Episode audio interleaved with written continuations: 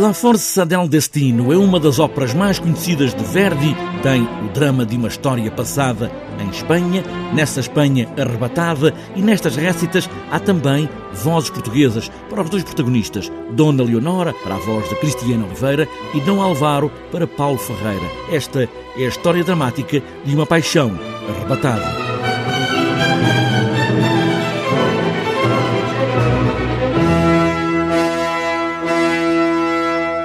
Conta a história das aventuras e desventuras de um homem apaixonado, que é o Dom Álvaro, que vem uh, do Peru para tentar a sua sorte uh, na Europa e aí encontra uma família disfuncional, neste caso a família Calatrava.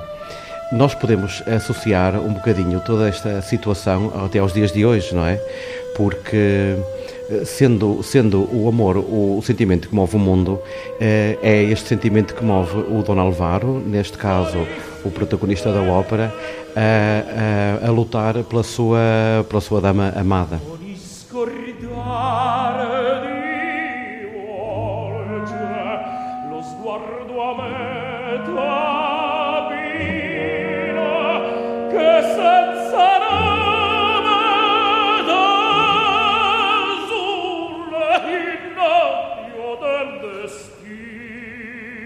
Nesta história há muitas mortes, digamos que La Força del Destino é o drama na sua essência mais pura. É o drama na sua essência mais pura, como acabou de dizer, e os assassínios acontecem. Uh, uh, não de uma forma propositada, são acidentes.